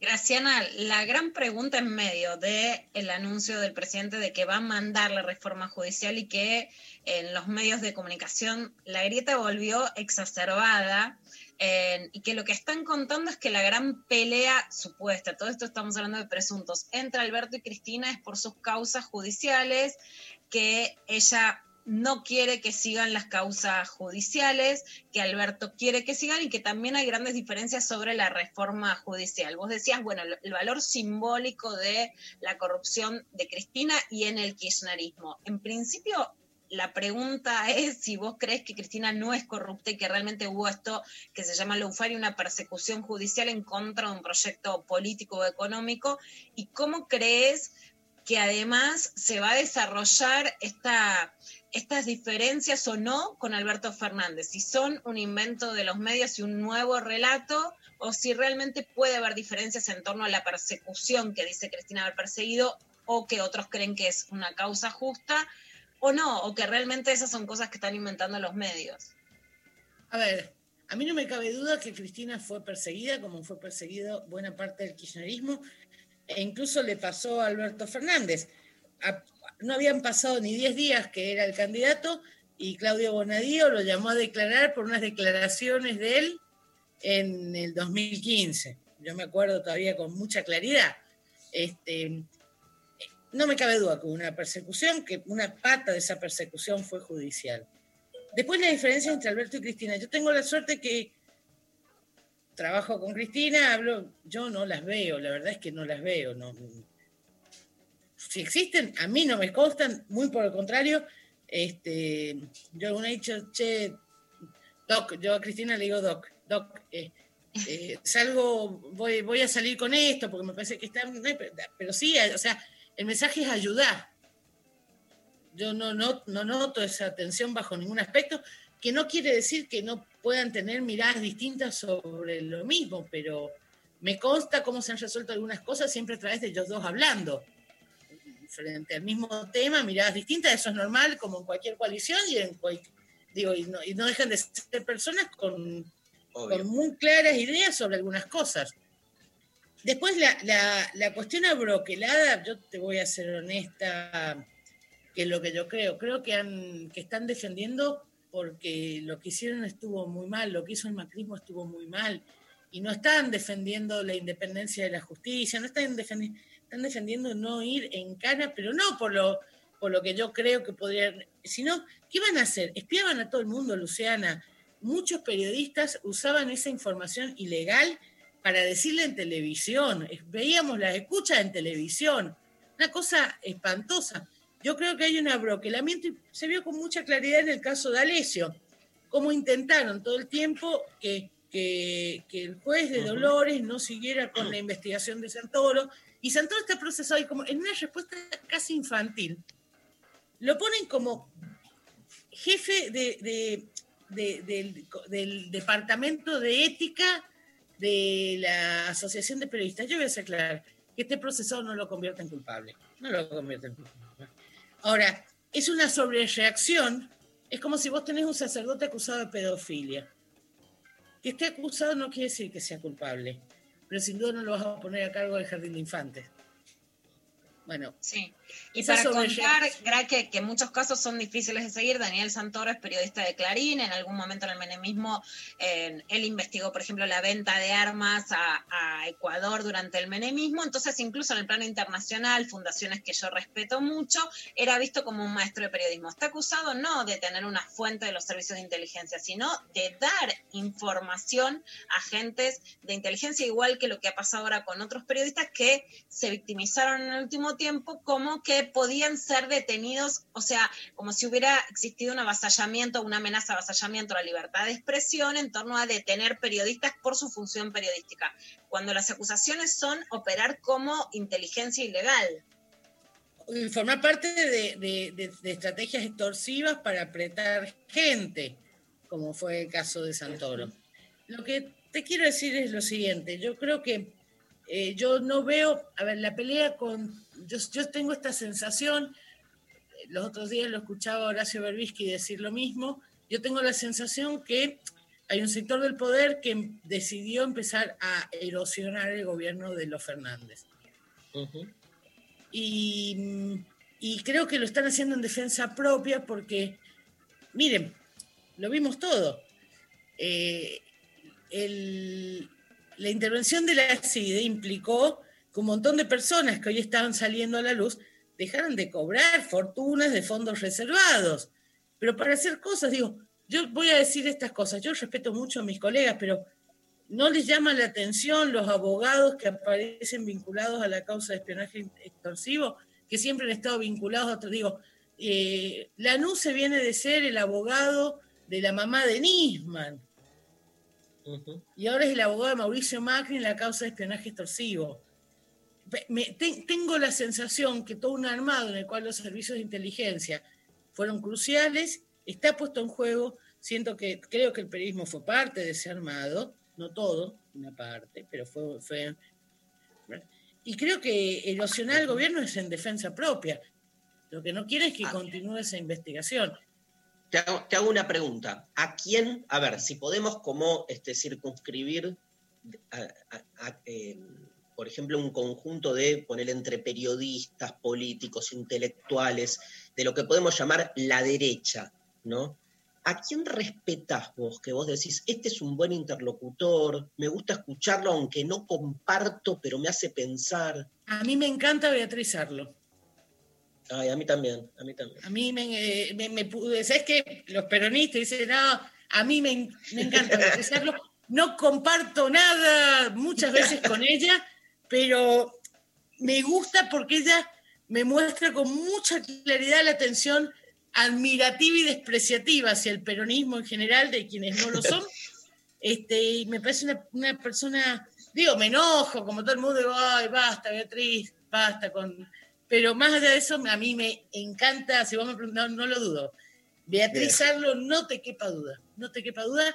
Me parece, aparte, porque yo respeto mucho al opositor que además hace el esfuerzo de creación intelectual. Y Beatriz Claro. lo hace. Eh, Porque digo, opinar de pico, jarabe de pico son todos. Este, Pero Beatriz le pone cabeza y estudio y me parece...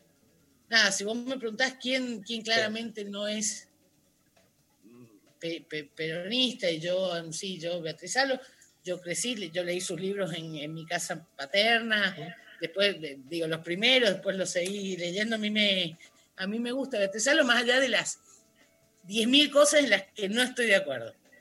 Vos leíste libros de Beatriz Arlo porque en tu casa tenés un, un papá filósofo. ¿Es cierto, Exactamente. es- es- es cierto que no te dejó estudiar filosofía? Efectivamente, yo quería estudiar filosofía y letras, que fuera, es como una tradición en, en una rama de mi familia, y mi papá me dijo, no, no, no, no, no, me "Ah". Me dio dos razones, una de inminente orden práctico, me dijo, "Va- es muy difícil vivir como, habiendo estudiado filosofía y vos estás llena de oportunidades para hacer otra cosa. Claro, vos todavía no estabas, Darío. Entonces no, no- no podía decirle, no, mirá cómo hace Darío ese del apellido impronunciable. Este, entonces no había ningún filósofo este, así que mostrar un perfil distinto como hiciste vos. Este, y después me dijo, te vas a ensimismar mucho. Yo, a mí, Mm. si me dejas a mí con 10 libros, yo puedo llegar a no salir de, de- de mi casa cuatro días, pues estoy leyendo tranquila, o sea, me gusta la gente, todo eso, pero hay una, hay una parte que es como muy mía, muy, yo soy muy celosa de esa parte. Soy, quienes me conocen, Luciana me conoce, o sea, alguna vez Luciana me ha visto en un aeropuerto, yo estoy encerrada en mi, en, en mi libro, no, el mundo, o sea, no es que no interactúe, pero el mundo puede pasar, nada, es como, y me dijo, te vas a ensimismar mucho, yo asumo que yo tengo esa tendencia, a mí me, me hace... Luciana- Luciana dice que te escuchó hablar mucho de, de- de- experiencias sexuales, ¿no, Luciana? Me contabas off the Sí. record. Un programa al que fui, un el mejor programa de radio, uno de los me- vos no quisiste venir, mi eterno. Me divertí, creo que son, viste, cuando se hizo 10 minutos de felicidad. Bueno, me he reído con Eri y con Graciana contando anécdotas sexuales como pocas veces en mi vida. No, sé No, y aparte la anécdota del yogur increíble, del postrecito Jimmy. Eh, No sé qué conté. Yo me acuerdo lo que contaste vos. De- yo me acuerdo lo que contaste vos. eh, No nosotros si con puedo. Ari y con Joaquín Labarta tenemos un programa que te hemos invitado varias veces, que arrancamos No en Radio Madre, seguimos, seguimos en, en La Patriada y este año no lo hicimos por la pandemia, que lo, lo hacemos lo- los lunes porque es para que el lunes no sea el día de mierda que en general son los lunes. Y tomamos una persona que queramos conocer, charlar por algo y lo invitamos a charlar con nosotros una o dos horas, depende del, depende del año, durado una o dos horas el programa. Y charlamos pero sin, sin agenda, sin... En general, parte del criterio para elegir la persona es gente que nos cae bien o que queremos Claro. conocer. En una época elegíamos gente porque estábamos buscando novio a la productora. Este, Que le va muy bien, que le va muy bien, porque novio, novio, mucho, muy bien a Nuca, ¿no? Entonces sí. Sí. A Nuca Fox. Este, que es una maestra. Yo en una época dije, bueno, ya está, nunca ya la colocamos, ahora encárguense de mí que me te quedé soltera otra vez. Este, Pero te y- colocas muy bien, Graciana. Quiero que hablemos de eso. De tus anécdotas en el Congreso, de tus anécdotas saliendo a caminar para. Sos muy No. gurú de nosotras. Este, pero. Nada, me, va de, me, va de, peor que con la Se reforma. puso colorada. Se puso colorada. Y sí, porque una cosa es cuando estoy relajada y ahora que me lo así, no puedo. No puedo, sí, sí. No, no. Porque era después así. de todo yo soy pudorosa. Obvio. Este. Bueno, no, un placer, un placer esta conversación. Se nos fue, se nos fue el programa casi. Este, vos, Luciana, Uy. ¿querés una última pregunta con Graciana? Bueno. Graciana. La que te quiero hacer, Graciana, es, ¿se puede ampliar la Corte y puede llegar Graciana Peñaforte a la Corte Suprema de Justicia? Mira, como poderse ampliar, se puede ampliar, es una ley, no, no requiere ninguna mayoría especial, es una ley simple.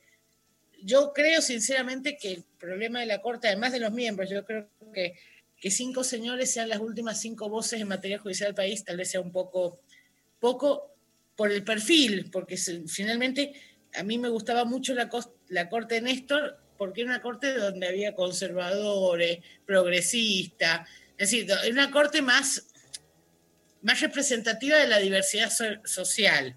Eh, y me da la sensación, que yo no estoy de acuerdo con todos los fallos de la corte del kirchnerismo, pero siento que en la construcción de los fallos había una mayor representación de la sociedad.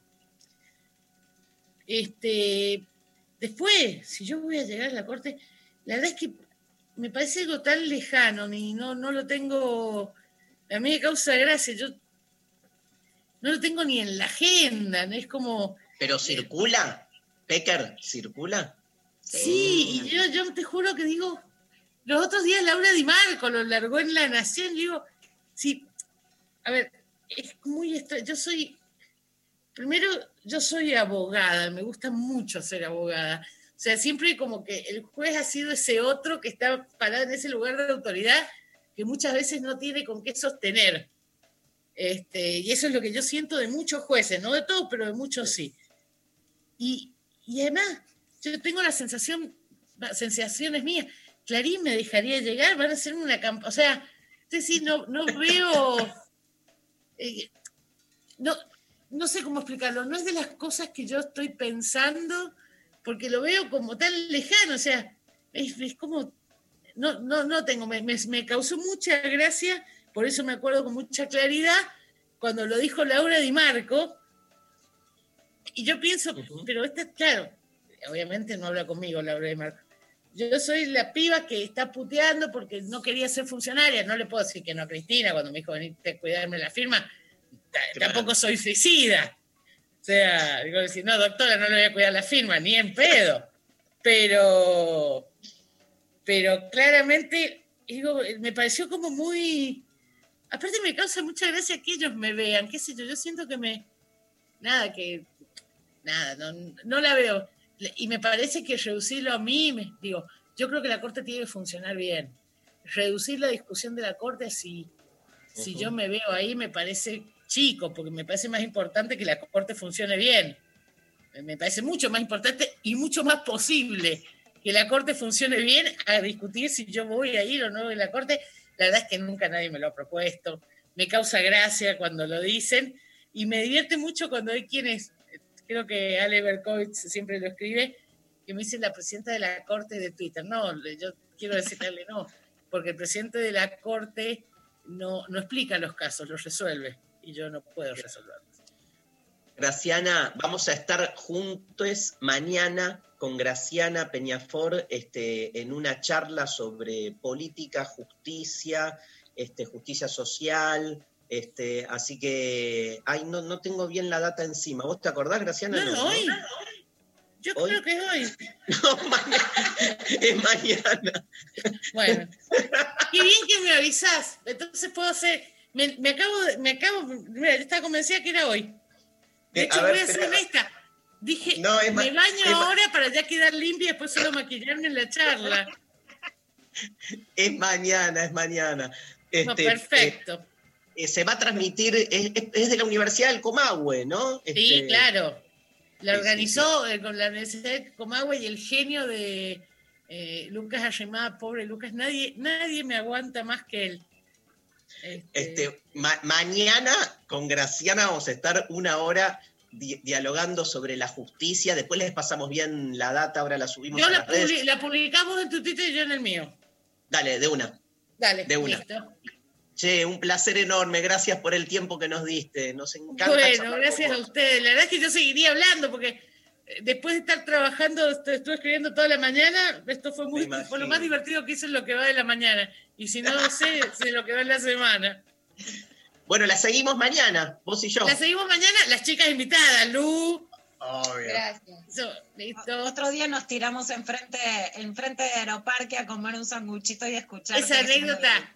Una vez perdimos el mismo avión con, con Luciana y estuvimos juntas 12 horas en un aeropuerto y terminamos comiendo un sanguchito en la costanera. Igual Amo. fue, fue el mejor Casablanca, porque eso fue el inicio de una gran amistad. Empezamos a charlar porque nos conocíamos y nos hicimos amigos ese día. Olvídate.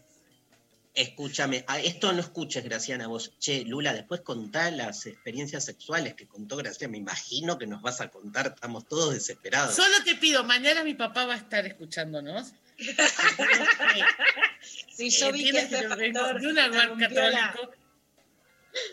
Este, sí, pero yo te voy a contar lo que a ella le impactó. Yo una vez tuve un novio que trabajaba en el Senado, mucho antes que yo trabajara allí, y un día fui y nos pusimos efusivo hasta que yo me caí y me, do- me esguincé el tobillo en, el, en, el, en, una, en un salón del Senado de la Nación. Hace muchos años. Una gran cena fue. Te amo, Graciana, con toda mi alma. Realmente te admiro, sos un deleite para muchas mujeres inspiradora de saber vivir la vida, de esa introspección tan hermosa, de saber explicar, de dar pelea, de esa inteligencia que se vuelve realmente tan, pero tan seductora. Muchas gracias. Bueno, gracias. No sé qué decir. Nos vamos, nos vamos a la pausa y ya se termina el programa. Billy, Billy Bond. Nos vamos con Billy Bond, no pibe. Lo sigo escuchando y ahora publico nuestro encuentro de mañana. Besos. Besos.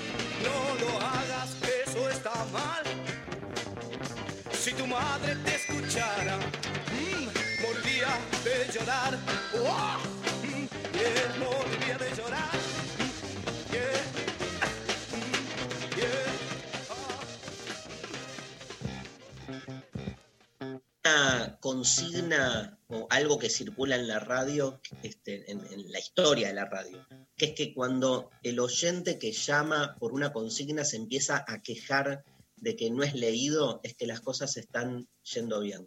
Así que gracias y perdón a todos los que no podemos leer porque es inmensa la catarata de mensajes que nos han mandado. No sabemos si es por amor a nosotros, para desearle este, suerte a María, o si es simplemente porque la pregunta es una pregunta que los movilizó fuerte. Porque quieren ganar una entrada. Nah, no creo que la gente sea tan mendaz. Me encanta la palabra mendaz. Pero bueno, se nos fue el programa. Señora, señor, casi 100 respuestas en, en Instagram, pero hay, Wow. hay, hay ganadores. Ya ¿no? hay ganadores, eh, les agradecemos a todos por participar. Eh, dos ganadores. Por Instagram, It's Mom ganó con el siguiente mensaje. El momento de abrir la heladera a las 3 y media de la mañana y que haya quedado pizza. Impresionante. Y por Facebook, Paula Corso, que puso, mis pequeños momentos de felicidad son cuando estoy con mi abuela, cuando compartimos anécdotas y nos reímos. Hoy la extraño porque no la puedo ver debido a la pandemia. Prometemos todos los días de la semana que quedan seguir este, sorteando entradas para la clase de Foucault, así que si no ganaron hoy, ganarán mañana. Señoras, señores, gracias por estar ahí, nos fuimos. Gracias al equipo, Lali Rombolá, Pablo González, este, Sophie Cornell, gracias. La, mm, la operación técnica de hoy estuvo a cargo de, Mm, de Matías Arreceidor. Gracias, Matías, por la buena onda. Lula, hasta mañana, mi amor. Hasta mañana.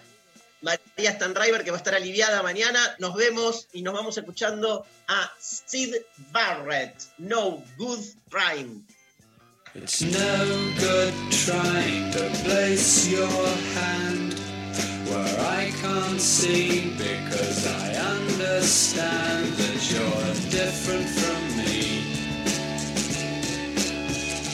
Yes, I can tell that you can't be what you pretend.